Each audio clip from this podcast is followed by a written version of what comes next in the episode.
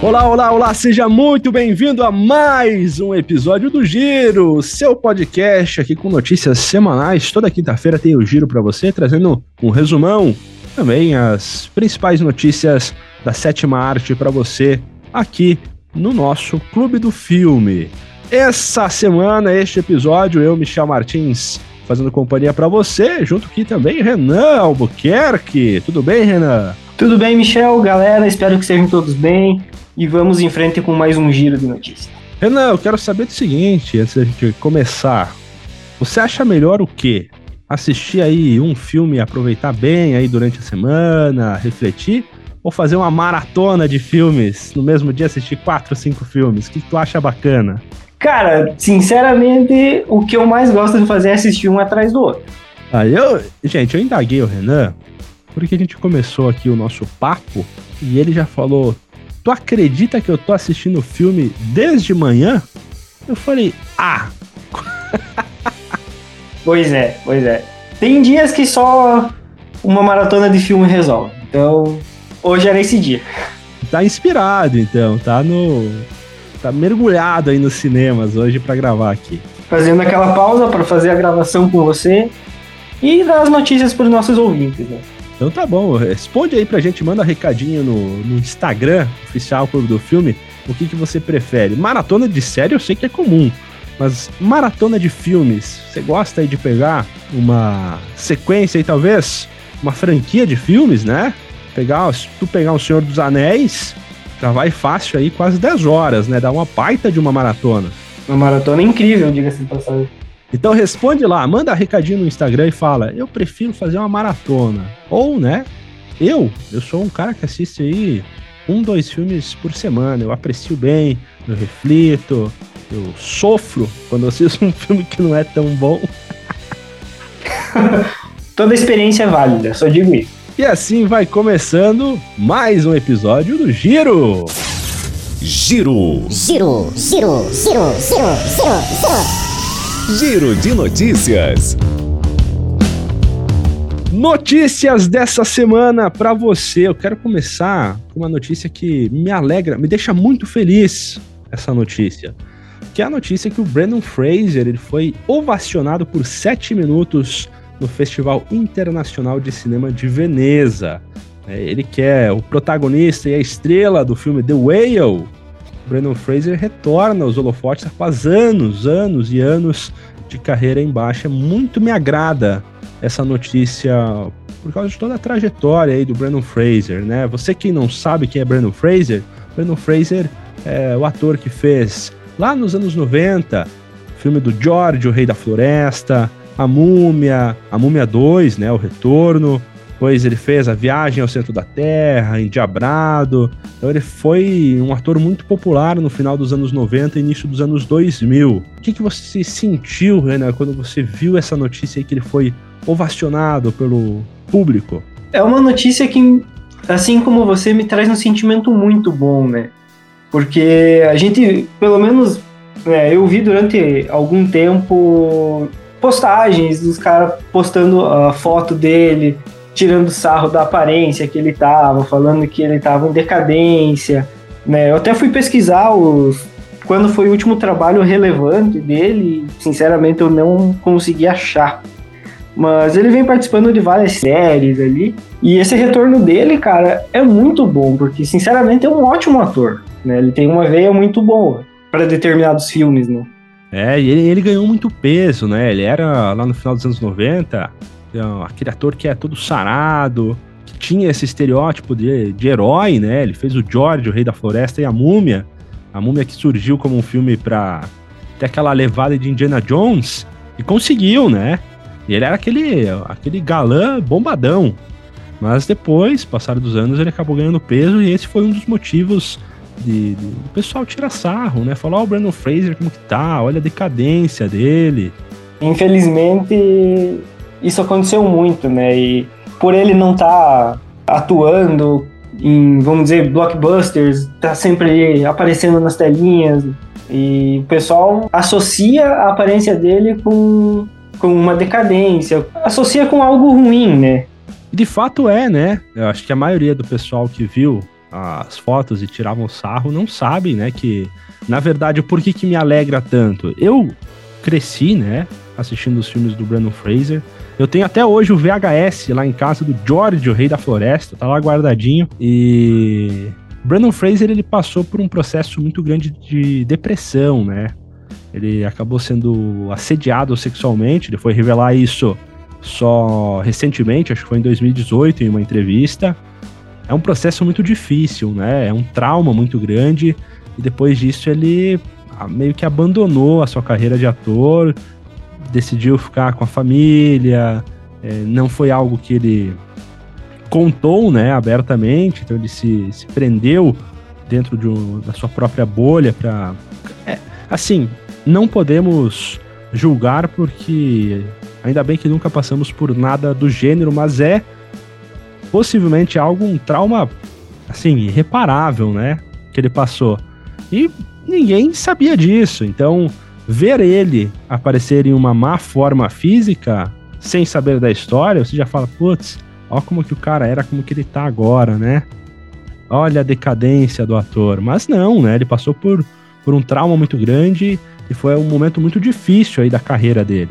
Então me alegra ele estar fazendo um papel agora e voltando, retornando com tudo e conseguindo mostrar sim que ele é um baita de um ator. É o pessoal julgando muito sem saber, né, dessa história por trás desse afastamento, né, dele. Mas é muito bom ver ele voltando e não sei sobre muito bem sobre o que se trata esse novo filme dele, mas é algo que a gente aparentemente não está acostumado a ver ele no papel, né? Um papel um pouco mais dramático e ver que a crítica gostou tanto desse, desse papel traz um sentimento muito bom, assim, de que a gente volta a ver ele bem e atuando bem novamente nas telas. Né? É, o filme em questão que ele está, está retornando aí, e alguns críticos, eu vi eles falando que o Brandon Fraser já é um dos favoritos para ganhar o Oscar de melhor ator. É o filme The Whale, né? A Baleia, que é um filme do Darren Aronofsky, né? O diretor que fez Cisne Negro, Requiem para um Sonho, fez o filme Mãe. E ele é um filme que, curiosamente, né? Ironicamente, ele fala sobre um professor com obesidade mórbida. O personagem em questão aí do Brandon Fraser tem 280 e algo de quilo, né? Então 280 quilos. E ele está tentando se reconectar e voltar a falar com sua filha. E aí vai ter todo o drama, né? Todo o drama da história e tal. É claro que o ator não chegou a esse peso na vida real, né? Ele usou aí de artifícios de maquiagem, ele ganhou um pouco de peso, sim, mas bastante coisa foi preenchido com maquiagem. E ver ele no, nos vídeos sendo ovacionado, aplaudido, de pé, e ele chora. Ele é, ele é um cara de um coração gigante, né, o Brandon Fraser. Cara, quem não, não se emocionou pelo menos um pouquinho vendo o vídeo dele sendo aplaudido, não é gente. Olha! Não, é muito bonito, cara. Por você ver ele quase tendo um desabafo ali naquele momento, assim, sabe? Se você tiver a disponibilidade aí de pesquisar e ver os vídeos aí de Brandon Fraser sendo ovacionado, vale a pena, tá? Vai lá. É algo bacana demais. Ver um ator sendo reconhecido pelo seu trabalho depois de tudo que ele passou em sua vida é algo realmente emocionante. É, infelizmente a gente, ele estava escalado no filme da Batgirl, né? Que foi cancelado pela, pela Warner. Ele acho que, se eu não me engano, ele ia fazer o vilão do filme, né? Isso, o Vagalume ia ser o vilão, né? Então, uma pena que a gente não vai poder ver o trabalho dele nesse filme, né? Quem sabe? Talvez algum dia, é, talvez algum dia esse filme ressurja e a gente possa, enfim, ver a atuação do Brandon Fraser no papel quem sabe daqui um, dois, três anos aconteça como foi o Snyder Cut, a HBO fala assim, ó, viu? Vamos liberar aí, né? Solta aí o filme, já tá feito mesmo? É, é só lançar, não tem nem trabalho direito. Agora para a nossa próxima notícia.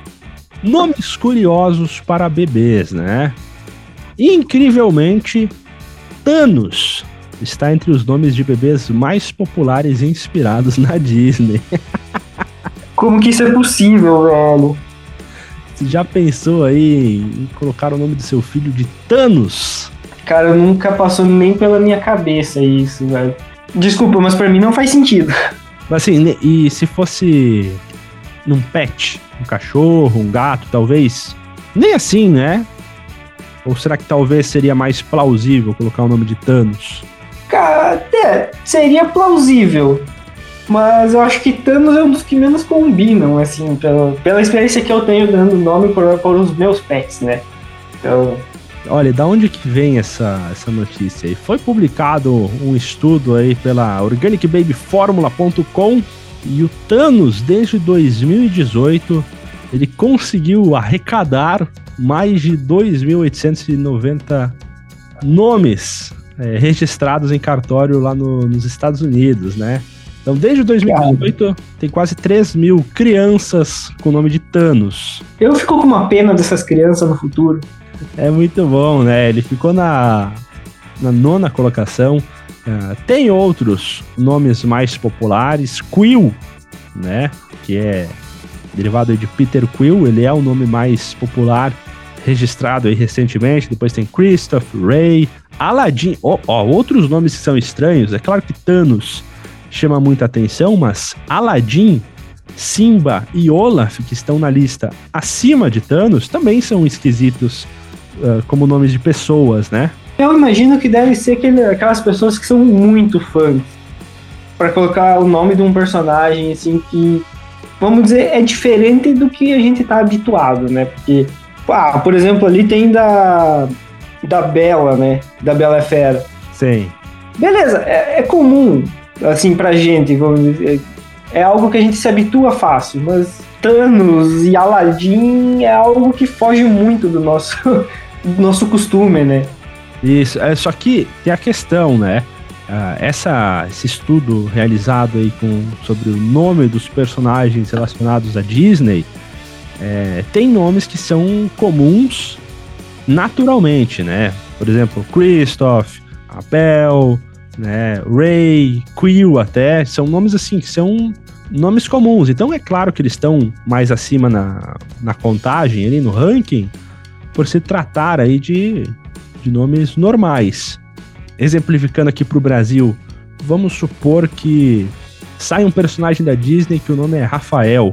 Existem diversos Rafaéis, né? Então eles automaticamente estaria ah, no topo da lista, porque ela não separa especificamente quem registrou falando, ah, é por causa da Disney. Não, é registrado o nome dos personagens que compõem aí todo, todo o universo da Disney. Mas Thanos, em específico, não é um nome comum.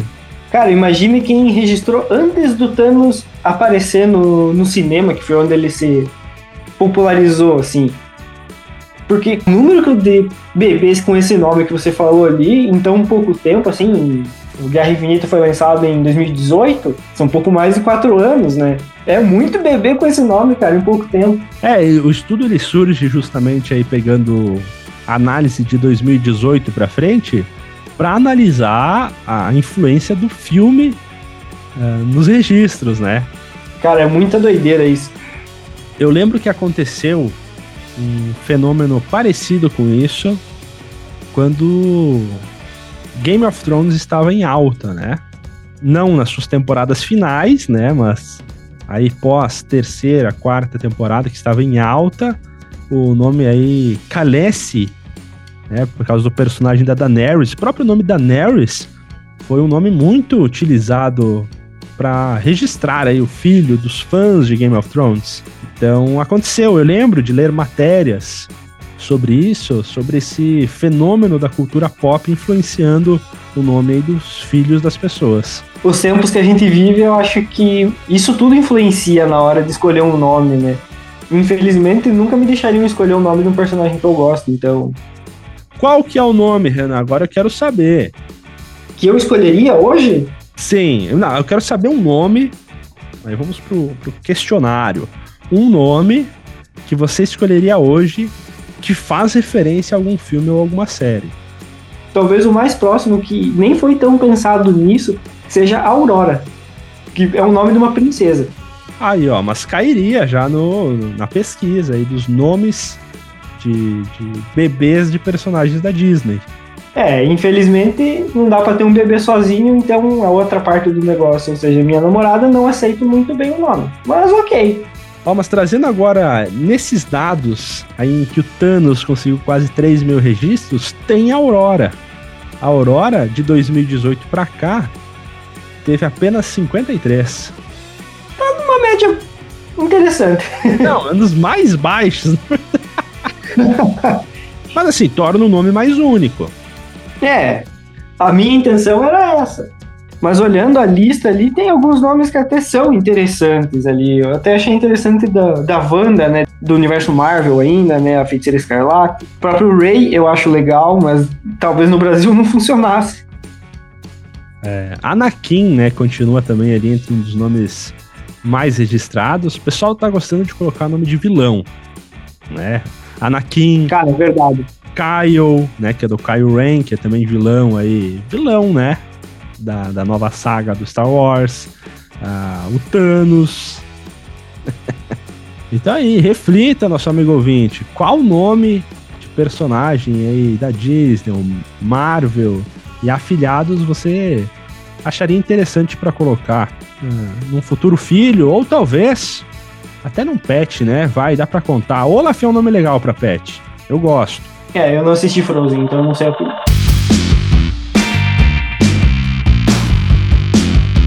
Gente, fechando então nosso giro semanal de notícias, notícias bacanas para você, né? Notícias sobre o Brandon Fraser, uma notícia mais um pouco mais engraçada aí sobre nomes de bebês inspirados na Disney. E outra notícia que eu quero passar para você, um recadinho, na verdade, é que este domingo sai o episódio número 1 do novo. Todo episódio eu tô falando novo afiliado, né? Mas sai o episódio número 1 da nova série aqui do nosso podcast chamado Eu Vi já está pronto, roteiro aprovado, gravação aprovada, produção aprovada. Então é só você acompanhar neste próximo domingo. Eu vi saindo aqui no Clube do Filme, tá bom? Grande abraço para você. Semana que vem a gente se encontra com mais um giro. Até lá. Valeu, galera, e até o próximo episódio.